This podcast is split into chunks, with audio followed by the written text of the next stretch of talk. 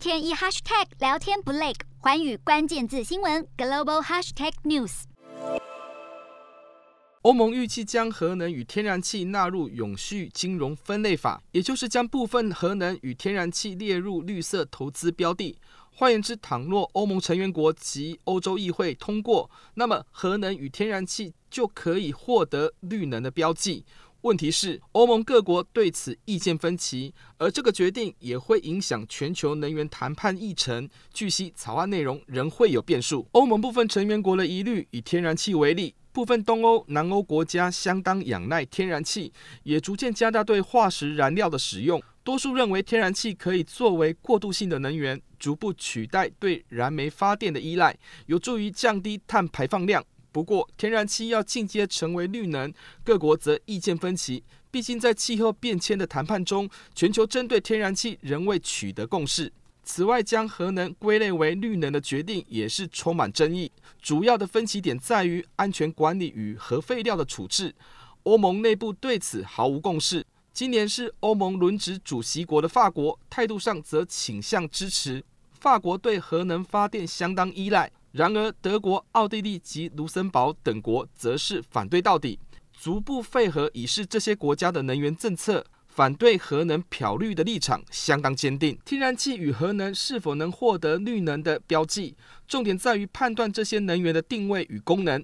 站在碳排放量的角度来看。这些都不会立即对环境产生明显的伤害，因而采取支持立场的欧盟国家大多认为，降低气候变迁的风险以及需要用电的现实，列为过渡性的替代能源是平衡的做法，而这是符合功能性的观点。不过，反对的意见则认为，这样的做法并没有立即改善环境污染的问题，而可能因为天灾及环境变迁造成不可回复的浩劫。此外，能源所产生的废料仍没有可以安全储放与消除的技术，这些具危险性的废料将成了破坏环境的不定时炸弹。欧盟将核能与天然气漂白成绿能，已经违反环保议题中的永续概念。对德国来说，能源改革政策已逐步关闭核能电厂，预计在二零二二年底全部停止核能发电。显然，对德国来说，核能并不是干净能源，而是充满风险的能源项目。欧盟的决定将可能遭到反核国家强力的杯葛。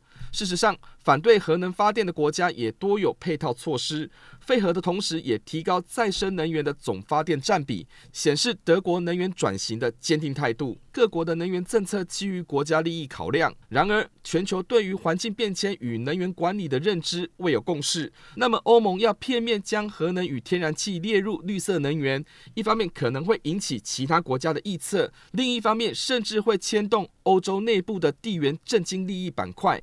台湾又该如何看待欧盟对于能源议题的讨论？从安全、经济到技术等面向，台湾必须留意的是，欧盟国家在争议中如何取得共识，同时吸取各国的能源策略与配套做法。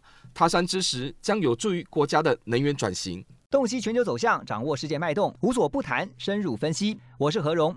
环宇全世界全新升级二点零版，锁定每周三、周六晚间九点，环宇新闻 MOD 五零一中加八五凯播二二二以及 YouTube 频道同步首播，晚间十点完整版就在环宇全世界 YouTube 频道。